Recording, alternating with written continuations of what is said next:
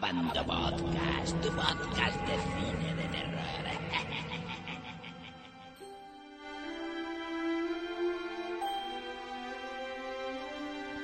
Bienvenidos a Abando Movieros a un nuevo podcast, un nuevo Abando Podcast.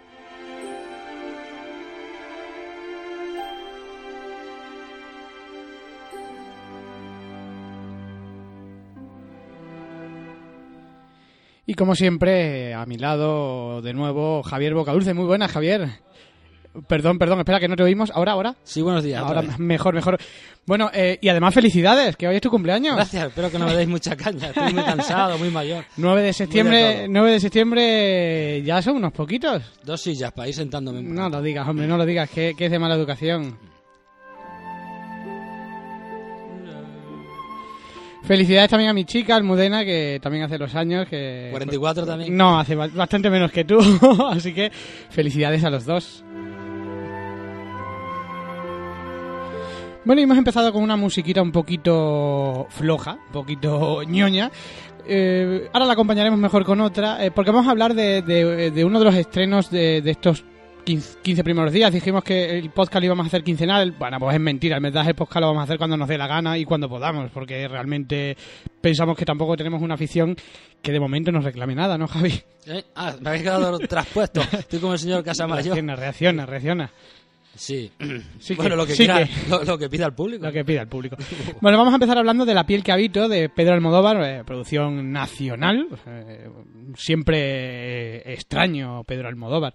Eh, se supone que es una película de terror, se supone porque últimamente Almodóvar no se sabe muy bien en qué género encajarlo, hace unas mezclas muy raras, pero que parece ser que que empieza a desmarcarse, no a desmarcarse, ¿no? Porque siempre, siempre lo veremos en sus películas, pero mm, se separa un poquito de lo que fue su, su filmografía inicial. Ahora parece que hace un cine, no sé, diferente, ¿no? Sí, este es más como un thriller, ¿no? Una película de suspense. Sí, es una, es una mezcla de géneros, eh, Con su toque personal, como siempre. por supuesto, es Almodóvar.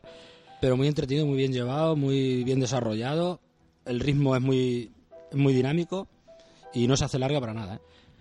Para el que no lo sepa, La piel que habito nos cuenta como un doctor, que como un sí, un doctor eh, interpretado por Antonio Banderas pierde a su mujer en un accidente de coche, bueno, y él investiga para desarrollar una piel eh, que pudiera haber curado a su desaparecida mujer porque acaba acabó falleciendo. ¿Qué te pareció la película, Javier? ¿Qué te pareció sobre todo Banderas? Que mm, yo siempre lo digo, Almodóvar, si algo se le puede se le puede dar las gracias a Almodóvar es cómo consigue sacar eh, a, los actores adelante, cómo sabe explotarlos, ¿no? Sí, suele sacar lo mejor de cada, de cada actor si lo tiene. A mí Banderas no es un actor que me llame mucho la atención, la verdad. Prefiero otros, pero lo que pasa es que tiene, tiene un atractivo especial porque es una persona muy simpática, ¿no? Pero Cae, más... cae bien, ¿no? A lo mejor cae me- cae bien. No le pasa como a Javier Bardem, que yo Claro. creo que es mejor actor que Banderas, Sí. pero cae peor, ¿no? Hombre, yo lo que pasa es que siempre, si voy a ver una película, lo que valoro es la, la actitud del actor. Lo que sea su vida privada me da igual y cómo se comporta ante los medios, pues también. Pero bueno, sí que es verdad que, que se mete bastante, sobre todo se mete más en el papel a partir de la mitad de, a mitad de película para adelante. Antes, bueno, está un poco más ñoño, más, dice, bueno, una película de Almodóvar, con actores de Almodóvar o, o pseudo almodóvaricos, ¿no? Luego tenemos el mismo caso con Elena Naya, Ujú. que también hace... Sí, a mí me papel. gusta mucho más que él, ¿eh? Sí, Sí, sí, sí, sí, está muy bien, muy bien, muy bien. Y no vamos a desvelar más cosas, ¿no? Pero Es una película que se puede hablar poco, digamos por lo menos de la trama. Ya solo la sinopsis es mejor Sí. ni saberla. sí, Pero quizá, aunque es una película que, que, que no suele ir un público joven, yo animo. Eso sí, os vais a encontrar con co- cosas de Almodóvar, es inevitable. Pero es una película interesante para, para ir a verla. Tiene, tiene, tiene algo, tiene algo. Sí, una película que marcha como a ráfaga. Hay un rato que te parece muy de la época o- 80 de, de sus películas y empiezas a pensar, "Buah, ¿dónde me he metido? ¿no? Pero luego sí, luego arranca con, con mucha fuerza y no, ya, ya digo, es, es un thriller, no llega a ser una película de terror, pero yo creo que si un día se, se aboca a ello, puede tener muy buenos resultados. Siempre y cuando no salga, de- en vez de un alien, salga un travelo de la tripa de alguien. Bueno, pues ahí queda la piel cabito. Por fin, yo creo que es por el, por el tipo de público, por fin no habló nadie es cuando estábamos en el cine viendo. Sí, había menos gente y, la- el porcentaje, la media de, de edad era muy, muy por encima de la mía. Muy por encima de la tuya. Así Pues que, no son yo- pocos, ¿eh? Yo creo que estaban todos medio dormidos. Pero vamos, no porque no les gustara la película, sino porque, bueno, supongo que les faltaban horas de sueño. Y no hablaban, no, no, pero yo creo que sí, que a la gente le gustó mucho. ¿Qué nota le das, Javi? Mm, para no ser un- muy aficionado a su cine, a mí me, me entretuvo bastante. Yo creo que un siete y medio, está bien. Bueno, yo, Sí le voy a dar, yo le voy a dar un 7. A mí también, también me gustó.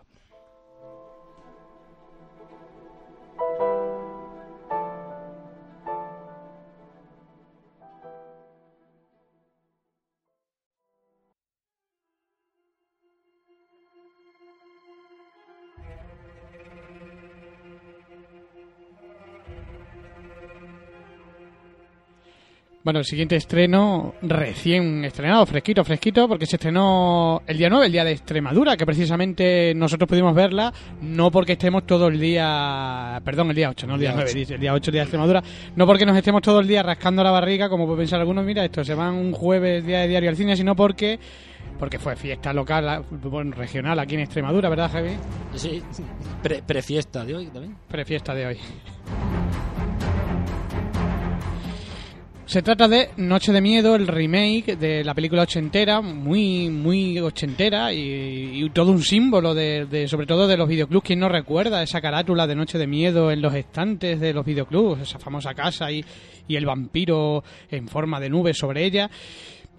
Había poca expectación sobre esta película, quizás siempre que hemos publicado algo los comentarios han sido un poquito negativos, o sea, no, no hace mucha gracia. La verdad es que no suele hacer mucha gracia que se hagan remakes de, de películas que, que, bueno, han sido importantes para, para nosotros, ¿no? En, en esa época, los que vivimos los 80 pero quizás eh, se la ha menospreciado más de lo que de lo que debía. Para mí, caso similar como, como pasó con Conan, que bueno, que tampoco era tan mala como, como se pintó.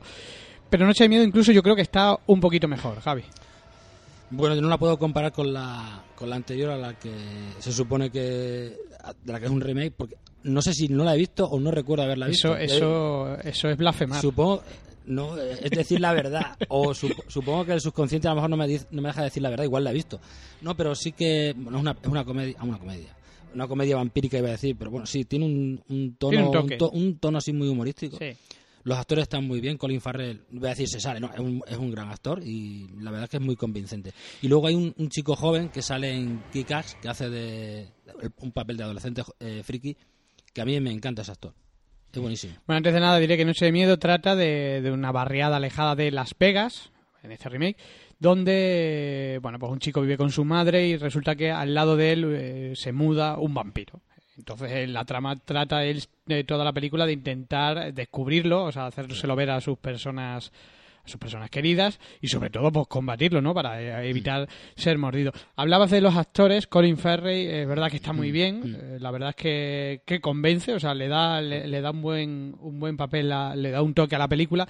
El actor que hablabas es Christopher Place o algo así me parece que se llama. nombre- un apellido compuesto, sí. Sí, es el eh, es Bruma Bruma Roja en Kick-Ass. Bruma Roja. Bruma Roja. Y la verdad es que es un actor que no sé, solo su cara es, Es curioso es porque yo- curioso. hay un, ahora, ahora que lo estás diciendo hay como un pequeño guiño por algo que ocurre dentro de la película. que cuando recuerdan a lo que jugaban unos años antes, cua- el, el protagonista eh, cuando era pre cuando no pre-normal, cuando era friki anteriormente y se disfrazaban de como de superhéroes Sí. cutres, ¿no? Es como un recuerdo, me parece un, parece un pequeño guiño ahora que lo pienso a Kikas, quizás. La verdad es que la película, la película, no sé, tiene algo, es, eh, es bastante entretenida. Sí. Para mí, eh, algunos me, me matarán por ello, para mí la, la película de los 80 es una película normal, o sea, no la considero una de, mis títulos, bueno, me gustó y ya está. Eh, y con esta pasa lo mismo. Quizás es, es- quizás es demasiado fiel, una versión, tiene algún par de escenas eh, chulas, pero pero bueno más o menos más o menos es lo mismo pero modernizado y con actores que, que yo creo que convencen y sobre todo que hacen hacen llevar la trama bastante ágil y, y la película no aburre es entretenida Claro, es que vamos, ya te he dicho que sin recordar haber visto la anterior, yo supongo que por aquella época los efectos especiales ho- hoy en día nos causarían risa. sí Habría, habría escenas que, que lo que menos pueden producir es, es pánico, ¿no? Supongo que por ahí van los tiros, como puede suceder con otro tipo de películas, si nos remontamos al blanco y negro como La Mosca o tal, similares, ¿no?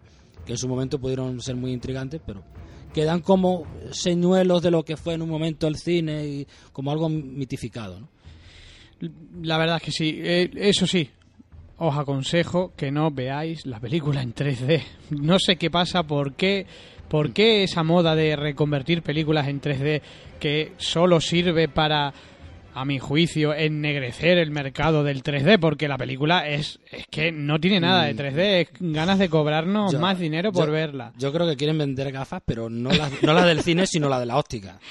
Muy mal, los ojos acaban fatal. No es necesario. Yo eh, sigo siendo un, un- yo sigo eh, maldiciendo este formato. Solo me gusta para películas de animación tipo Toy Story, eh, Up y también para películas para Avatar. O sea, para mí la única buena película en 3D es Avatar.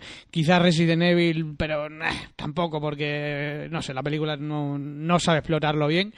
Pero es simplemente en- y en esta película es otro otra otro 3D nefasto. Va a tener que salir Robin Hood de los cines eh, para capturar al malvado que nos hierve impuestos. Yo creo que, en unas declaraciones James Cameron criticaba, pues bueno, pues este, este intento de, de subir las entradas usando este, su, bueno, su formato, el formato del que ha sido precursor, pero con mala calidad. O sea, no tiene sentido Claro. ver una película que, que no tiene nada de 3D por dos escenas que, que saltan a la pantalla y ya está. Claro, es que es un añadido que debería ser un aliciente. Si Claro. pagas si pagas por algo debe ser porque te transmite una cierta calidad y no es el caso. El 3D querían que fuera un valor añadido, pero no es un valor añadido, es un No. precio añadido, o sea, lo pagamos, con lo cual no tiene mucho sentido. Yo la verdad es que no pudimos verla en 2D porque no, no estaba, no, No estaba. esta- si no, no, ni me lo planteo, no es una película para verla en 3D eh, para nada, pero vamos, ni esta ni, ni el 90% de lo que se está estrenando.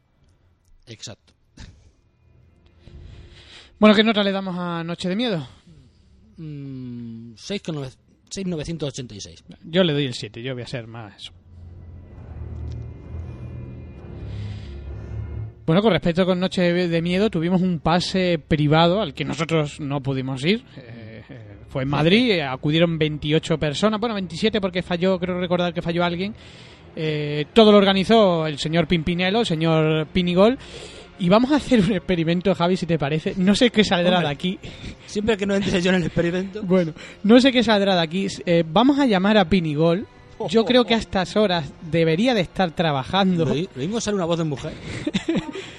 Debería estar trabajando. Mm, Vamos a llamarle. Vamos a ver si somos capaces de contactar con él. Y vamos a ver si nos puede contar algo. Voy a buscar su teléfono. A ver si lo van a echar o algo. No creo, ¿no? vamos a buscar su teléfono. Le vamos a llamar y, y a, a ver qué nos cuenta. Yo creo que se va a pensar que es una broma, pero. Esto es todo real, ¿eh? No, no, totalmente. No vamos a cortar absolutamente nada. Así que espero que no diga. Que no diga ninguna tontería. Vamos a marcar el número. Se va Vamos quedar- a ver. Se va a quedar cortado. A ver si, si somos. A ver si no lo coge porque vamos a usar. eh, vamos a usar Skype. Y no sé si saldrá oculto. Vamos, tiene que salir oculto. Y no sé qué saldrá de aquí. ¿Estás listo, Javi? Me pregunta tú y me va a entrar. o sea. Venga, vamos allá.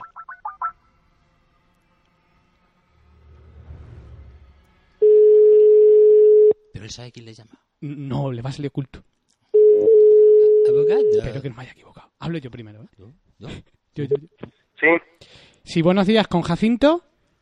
soy yo, Don Jacinto, ¿sabes quién soy? Jacinto Pablo Molina. Carrero. Ese mismo. Eh, te estoy llamando directamente, eh, sin tu permiso, desde, desde la grabación de un podcast que estamos grabando. Estábamos hablando de Noche de Miedo. ¿Puedes hablar, por cierto? Eh, De forma ¿sí te puedo limitada. Dame un, dame un momentito nada más. tío. Venga, échate un lado. Porque no vamos a cortar nada, esto va en directo. Bueno, conociéndote. ¿Estás? Anda, dame, dame un par de minutos. Te doy un par- Espérate. ¿Pero te cuelgo o no te cuelgo? Eh, cuélgame si quieres, me llama en dos minutos. Venga, pues te llamo en dos minutos, ¿vale? Venga, tío. Hasta ahora. Ahora, Bueno, nos ha colgado. Tarde de miedo. Tarde de miedo. Bueno, pues de- lo que decía, gracias a, a Walt Disney, ahora hablaremos con, con Pinigol, que será el que nos lo pueda contar mejor, que es el que estuvo allí de cheerleader. Bueno, de cheerleader. Yo creo que ha ido a maquillarse ahora. Aunque da igual, si no lo va a ver nadie. bueno, eh, lo que decía, eh, gracias a, a Walt Disney, pues hicimos un sorteo al que acudisteis en masa eh, a, a la hora del sorteo, mm, siendo un lunes, el, el- el- el pase privado fue el lunes pasado, lunes día, lo diré, día 5, a las 7 de la tarde, pues teníamos nuestras dudas, ¿no? Un día de diario, yo no sé, en Madrid, la gente que podría ir, eran invitaciones dobles, y curiosamente, curiosamente, tuvimos 200. O sea, 200 peticiones que por dos eran, eran bastante más. Con lo cual, eh, podemos decir que fue, que fue un éxito. Que fue un éxito. No, no teníamos pensado pues que estuvierais tan tan interesados en, en acudir. Bueno, hablo un poco lento porque estoy haciendo varias cosas a la vez. ¿eh? Estoy pensando mientras, mientras lo hago. Eh, lo que decía, fue todo gracias a... Eso es el Sky. Eh, fue todo gracias a, mm, a, a Walt Disney que, que nos ofreció nos ofreció poder sortearlo y bueno y, y- Pues igual Disney está congelado, ¿no? bueno me refiero a la productora y conseguimos conseguimos reunir a un grupillo que yo creo que se lo pasó bien que vio la película gratis que la vio en 3D que la vio en las oficinas de Disney eh, que son chiquititas pero pero oye hace ilusión ir a, a las oficinas de Disney a ver una película encima no se había estrenado todavía y es de lo que queremos que, que nos hable un poquito Pinigol. Eh, de Abandon Movies estuvo Pinigol, Frank Infuse, que digamos eran los encargados. Y ahora pues nos contarán. Yo creo que ya podemos llamar, Javi. Bueno. ¿Han pasado dos minutos? Aquí en Cáceres sí. Pues venga, vamos a ver. Voy a abrir el Skype, volvemos a llamar. Aquí tendremos un... eh, Vale, este de aquí. Vamos a ver. Llamamos. Jesús. Ahí va. Vamos a ver si, si ya está este hombre libre. Ah. Vamos a bajar un poquito. Joder, qué alto. Sí. Hola. Oye, tú. Dime. ¿que ¿Cuánta gente está ahí allí? Pues estamos Javier, que le tienes que felicitar, que ha hecho los años, y yo. Gracias, Pipi. Ah, ah, que no me ha felicitado todavía. No, Eso cumple, le dejé un mensajito en el Facebook. Ah, eh, qué, qué buena gente qué buena bien, gente. Ay, claro, soy buena gente, ¿qué te, qué te crees? Estábamos hablando de, de Noche de Bien, lo hemos dado nuestra opinión, que a nosotros nos, nos gustó bastante, la vimos ayer, pero queríamos que nos contaras un poco qué tal fue el pase privado, que nos cuentes cómo fue, la gente qué tal estuvo, eh, bueno, en fin, que nos hagas un resumen de- del evento. Ujú. Pues venga, adelante, está- estás en antena. ¿Ya lo has escrito? Vale, vale, pero ¿cómo le vas a meter tijera? No, no, no le voy a meter tijera, Sí, eso te lo garantizo. Así que ya puedes empezar a hablar. Venga, métale tijera. A ver, hazme la pregunta entonces. ¿Otra vez quieres que te pregunte? Pero simplemente que me cuentes, que, que nos hagas un resumen de- del evento, de cómo fue, de cómo fue aquello. Vale, pues nada, empiezo. Pues Nos reunimos allí una media hora antes, teníamos un listado de la gente, la gente fue apareciendo poco a poco y cuando se fue acercando la hora y vimos que el grupo era bastante grande, empezamos a pasar lista allí. Como en el colegio. Una vez allí, Pues, sí, parece- como en el colegio, pa- parece que no empezamos estás a con- pasar lista fuera y una vez que estábamos todos, pues fuimos dentro y, y allí en recepción también tenían nuestra listita y me quedé con, con la chica que estaba allí y uno a uno pues fuimos fuimos pasando todos. Luego pues subimos a la planta 11, donde están las oficinas. Y bueno, nos recibieron allí, tuvimos que dejar teléfonos, para Tuviste que dejar todo el material que pudiera generar un, un, un screener. Bueno, mm, a ver. La fama te precede. Aunque, aunque hubiéramos pasado con cámara, habían dos o tres personas dentro que no te quitaban ojos de encima. Es decir, estaban vigilando que no fueras tú a hacer un móvil. pues, allí nadie te registraba, lógicamente. Y cualquiera puede decir, no llevo nada y está ahí una cámara, ¿sabes? Pero se pasaron toda la Pero- película vigilando. Eh, sí, había dos o tres personas de pie. Toda la, toda la película de pie. Con una porra. Bueno, Te parece una peli de miedo, de verdad. yo no sé si estaban toda película de pie, pero yo cuando miraba a la derecha ve- veía ahí una silueta. Sinuosa, helicoidal. Pero bueno, eh, nos dieron gafas de las activas, es decir, de, de las buenas, y bueno, sabía yo que, que la sesión iba a perder. Para mí fue una sorpresa. ¿Y qué tal, qué tal, bien. qué tal el cine? ¿Qué tal es eh, las oficinas, no? Porque yo qué sé, mola ir a las oficinas de la Disney, estábamos hablando antes. ¿Qué tal, cómo es el sitio? Pues, pues salí del ascensor y, y estaba el mostrador y la puerta para pasar, así que no vimos absolutamente nada. Ni Goofy, decir, ni... Y no estaba Sí, por ahí Donald. ascensor, pum, y para adentro a la sala. ¿Y el cine qué tal era? ¿Cómo era la sala?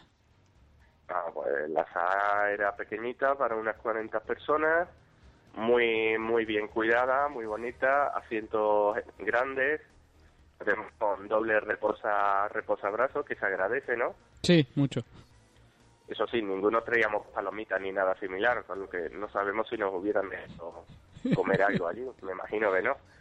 Y, y bueno, también se agradece que haciendo también había muy un- estaban con, con mucha incli- inclinación, con lo que la cabeza de, de Cleitus, por ejemplo, de dos metros no te iba a molestar.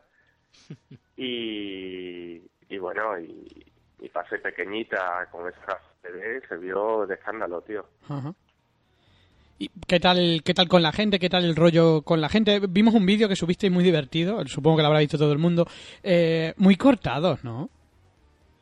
Eh, hubo gente que se integró más o menos, o como cuatro o cinco personas que sí se integraron. Y tú te Luego desintegraste. hubo otra gente que, que, bueno, nada más terminar la película se fue. Es decir, vale, me han invitado a la película, yo he venido a la película, es mejor. Es normal, ¿no? Sí. Y luego, pues, hubo gente que se quedó allí con nosotros hasta que disolvimos el grupo. Luego, pues, poco, los pocos que nos conocíamos, pues luego fuimos a, a tomar algo por nuestra cuenta. Pero vamos, éramos un grupo que ni, ni éramos ni 10 personas. Pero bueno, es normal. También la gente es tarde, tenía cosas que hacer, tenía que cenar y, y, y bueno, y, y que tampoco nos conocíamos. En general hubo buen rollo, ¿no? Se, se vio, se vio bien. Sí, a ver, mm, la gente que vino fue gente simpática, estuvimos comentando cosas, gente que era la primera vez que veía una película en 3D, Madre y bueno, la ves en 3D eh, en un pase privado, poca gente, sin gente que hable. Con sauna. la gente que salió encantada, ¿sabes? Ajá. Bueno, y cuéntanos un poquito, mm, ya hemos hablado Javi y yo eh, de la película, de, lo que nos ha parecido. ¿Qué te pareció Noche de Miedo el remake? A mí me gustó, pero me gustó más porque esperábamos algo que fuera el típico remake sin venir a cuento, que, que bueno, de baja calidad. Y bueno, esto nos entretuvo bastante, no era una copia del anterior, tenía elementos de la película anterior, es decir, el progreso de la película, está el vecino, el cazavampiros y, y vamos a matarlo. Por, por decir un resumen muy corto y muy escueto. Y a mí me gustó. Y la tónica general de todos los que preguntamos, porque en el vídeo no, sabe- no sale toda la gente a la que entrevistamos, pero a todos, salvo a dos personas, les gustó. Sí, por lo que se escuchó más o menos, salisteis bien. Sí, sí, sí. Bueno, pues, pues lo dicho, don Pinigol. Espero que, os lo pasarais muy bien, que seguro, por lo que, por lo que vimos. Y si encima la película ah, funcionó, ya está bien que hablemos de una película que os guste, ¿eh? Sí, sí, ya, ya era hora. A ver, hora. yo creo que la tónica está entre 6 y 7 bellotos, ¿eh? ¿Seis o siete belletos? Sí, más o menos Sí. como nosotros. sí. Más o menos. Javi le ha dado 6,9, 6,9 yo le doy. Yo le, le subo al 7. Más que nada por eso, porque pensaba que iba a ser mala y te llevas una sorpresa cuando no tienes expectativas. Habría que destacar la importancia de la cerveza en la película. Sí. Hombre, algo que tengo que comentar de la película es que, mm, digamos que más o menos a mitad de la película tiene un ritmo normal, te cuentan la historia, principios, personajes, lo típico para que te adaptes a, a la gente. Pero cuando empieza el momento de acción, ya la, la película se convierte en un cachondeo. Y ya digamos que cambia totalmente de lo que era al principio. Y bueno, hay gente que, que le gustó más eso. Sí. De una seriedad así un poco forzada a, a luego ya cachondeo en, en las escenas de acción. Que había escenas que decías, puf, ¿y esto qué es? Lo único que podías hacer era Sí, porque, porque ya era un poco absurdo. Había situaciones un poquito absurdas. Pero bueno, sí, la verdad es que, que la, rec- la recomendamos, ¿no? Sí. Bueno, pues nada, Pinicol. eh, luego, luego ya te llamo off the record y, y hablamos, ¿vale? Muchas gracias y perdona por sacarte así del trabajo. Sí, de la cama, te la ha gustado. bueno, Hasta luego, hasta luego. Adiós, hasta luego. hasta luego. Buena gente, Pinigol, ¿eh? Bueno, sí, cuando estaba dormido.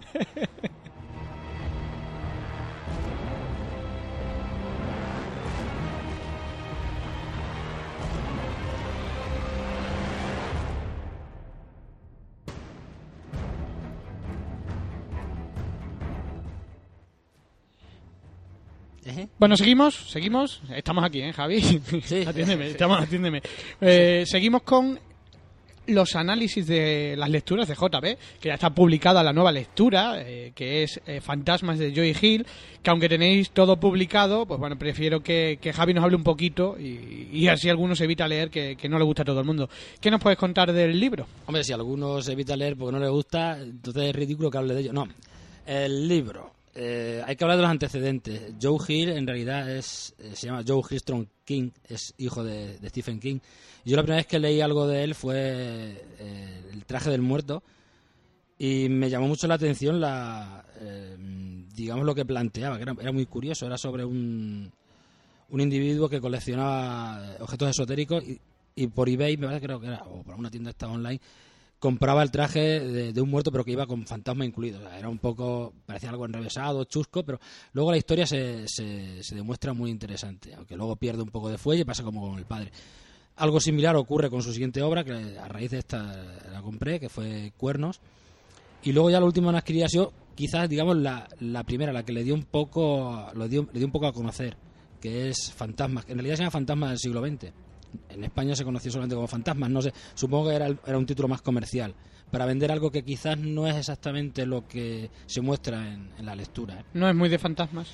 Aparecen, pero es más. eh, son extravagancias del, del siglo XX, contadas desde un punto de vista eh, muy personal por parte de él. Es que es, es un, es un individuo que escribe bien, eh, porque eh, ha nacido rodeado de escritores, tanto su padre como su madre son escritores y ha, ha- ha- vivido siempre rodeado de libros y siempre le ha, le ha inspirado bastante el mundo del terror. Lo que ocurre es que, por lo visto, él escribe cualquier tipo de, de género, aunque suele tener tendencia al terror. Y de hecho hay una serie de relatos ahí que merecen muchísimo la pena. Otros dicen, bueno, ¿qué pintan en esta, en esta selección? Lo que pasa es que son mm, suelen ser relatos con un final muy abierto como para que lo complete el lector. A veces te quedas un poco como diciendo, bueno, este tío que, que me ha querido contar aquí. Pero es muy interesante y sobre todo porque es muy ingenioso. Es igual que... En eso es muy similar al padre. El libro se, se publicó sin, sin conocer realmente que era el hijo Sí, de Stephen King, ¿no? Él en un principio empezó a publicar, pues por eso, por hacerse un, un nombre dentro del mundo editorial. Sí, por eso no, además no utiliza, no utiliza su apellido. No utiliza su apellido. Pasa que, bueno, tanto físicamente por su aspecto como por las apariciones públicas con su padre, pues ya evidentemente no va a decir eh, quién es. Tampoco tiene por su qué renegar de su su herma- padre. No, no, no lo sé. Lo que sí ocurre es que ha habido algunas críticas por ahí en- y algunas. eh, en algunos encuentros que ha habido, en algunas tertulias con él, por parte de la crítica, le han insistido mucho en si, eh, en si le ocurre algo con el padre, si tiene algún trauma, porque, no sé, como si viviera en torno a él el fantasma de un, eh, un enfrentamiento a ver quién es mejor o si va a suceder a su padre. Yo creo que eso ocurre como en, como en, todos, los, en todos los aspectos de la vida, cuando eh, si tu padre es famoso, el problema que pueda haber es si, si vas, a, vas a generar atención por, por ser quien eres ser el hijo. o por ser eh, de quien eres. Exactamente. ¿no? Entonces, Es un peso. Es un, Es un a peso lo mejor, grande. a, a lo- a veces se convierte, eh, en vez de algo que te favorezca, en un problema, ¿no? Sí, y yo creo que yo creo que por eso lo que ocurre es que al final ha tenido que, que decir qui- quién es. De todas maneras, él tiene un estilo muy diferente del padre. ¿Y No- qué tal qué tal es como escritor? A mí sí me gusta. Lo que pasa es que yo creo que, que podría... Hombre, no digo yo que vaya a ser como el padre. El padre está absolutamente consagrado y eh, dentro del siglo XX se supone, no solamente porque sea un bestseller, sino porque, bueno, porque es un creador es un creador de atmósferas inquietantes, además con mucha originalidad, como hay muy pocos. Pero dentro del- de la historia de la literatura de terror lo puedes comparar con Poe, con, digo el padre, eh, con Lovecraft. Y este, bueno, lo que no se puede anticipar es que vaya a sustituir al padre en un- más adelante. Pero yo creo que si se desprendiera un poco de, de la atmósfera inquietante del apellido del padre sobre él, yo creo que tendría mucho futuro. Más que nada porque es muy ingenioso. ¿eh? Es un talento de que trata los temas con mucha originalidad. Hay cosas en las que. Hay detalles en los que se parece muchísimo al padre, te digo. Los comienzos suelen ser muy buenos. eh, Si, atrapan. si tuvieras que recomendar a algún abandomoviero eh, que no ha leído nada de él, ¿qué libro le, le recomendarías que empiece a leer? ¿Cuál es el que más te, el que más te ha gustado a ti de, de Joe Hill? A mí este me ha gustado. Lo que pasa, lo que pasa que eh, son una- esto en realidad es una colección de relatos. Claro, es que depende. La colección de relatos normalmente eh, a todo el mundo, aunque son historias cortas, le suele costar más trabajo porque tienes que concentrarte, desconcentrarte y volverte a concentrar en una historia diferente. A mí Sí, me- suele a mí- cansar A más. mí ¿no? me cansa mucho, aunque sea de menos páginas. El traje del muerto está muy bien. Sí es cierto que he hablado así con, muchas veces con amigos que son aficionados a la lectura y les decepciona un poco porque quizás eh, no cumple con las expectativas que se plantea. En eso es idéntico al padre. Yo creo que en eso se parece muchísimo al padre. Lo que pasa, lo que ocurre es que el padre es más monótono de descripciones aburridas, mete mucha paja. Este no, este va más al grano. De hecho, su- sus publicaciones son, son mucho más escuetas, son más breves. Y bueno, quizás el traje del muerto. Yo empezaría por el traje del muerto. Sí, yo creo que sí. Bueno, pues ahí queda. Ya tenéis, recordad que tenéis la, la reseña en, eh, dentro de la sección de libros en las lecturas de JB, donde tenéis análisis de varios libros que, que va, va ejecutando Javi. Bueno, pues poco Ah, un- más. ah, una anotación. Ah, más. sí. porque comenté algo antes de que si tenía un enfrentamiento con el padre no. Él, él dice una y otra vez que no, o sea, que él con su padre se lleva estupendamente, igual con toda su familia. Lo que sí es cierto es que eh, a raíz de eso, eh, cuando leí lo el- la colección esta de relatos, me di cuenta que había muchos, muchos de los relatos en los que eh, flotaba un ambiente en el que siempre los personajes solían ser eh, infan- infantiles o preadolescentes que tenían algún tipo de enfrentamiento con la figura paterna. Eh, la figura paterna suele ser un poco un tirano. De hecho, ya hay un, uno de los relatos se llama La máscara de mi padre y eso ya fue lo que hizo que la crítica dijera, fuera a saco con él. Este a odia, odia a su padre. Pero no, dice que no, que eso no puede. Yo creo que hay un peso, un peso específico grande de- del talento del padre sobre él. Eso, eso no lo va a poder evitar en la vida. Bueno, pues hay que recordar que lo he dicho, que tenéis las reseñas y, y si os animáis, pues que empecéis por el traje del muerto.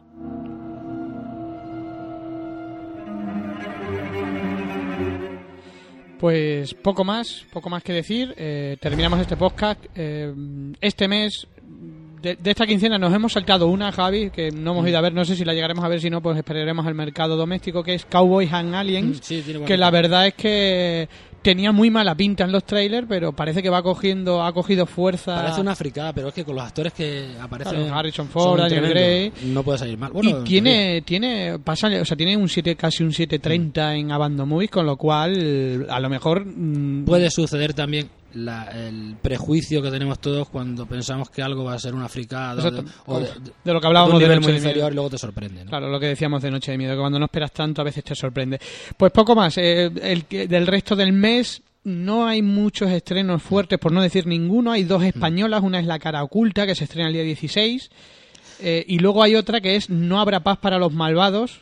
No, si me has hecho trabajar mucho para ser el día de mi cumpleaños, Pero poco más, o sea que, que, eh, lo tenemos difícil esta, esta quincena. Ya nos inventaremos algo para la segunda. comeremos unos pasteles. Pues lo dicho, Abandomovieros, rec- os recuerdo que tenéis un concurso muy importante que son los Abandopremios, eh, que tenéis que votar las mejores películas, mejor director, actor, etcétera, de- del año 2010, del año pasado.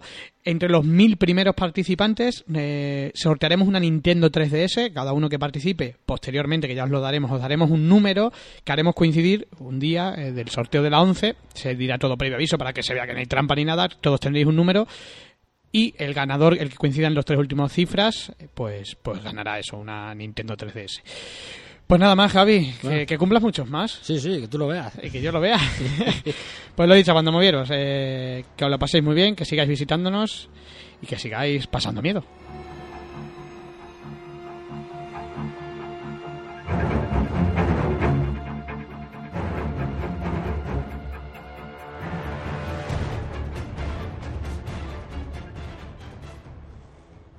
Abando Podcast, tu podcast de cine de terror.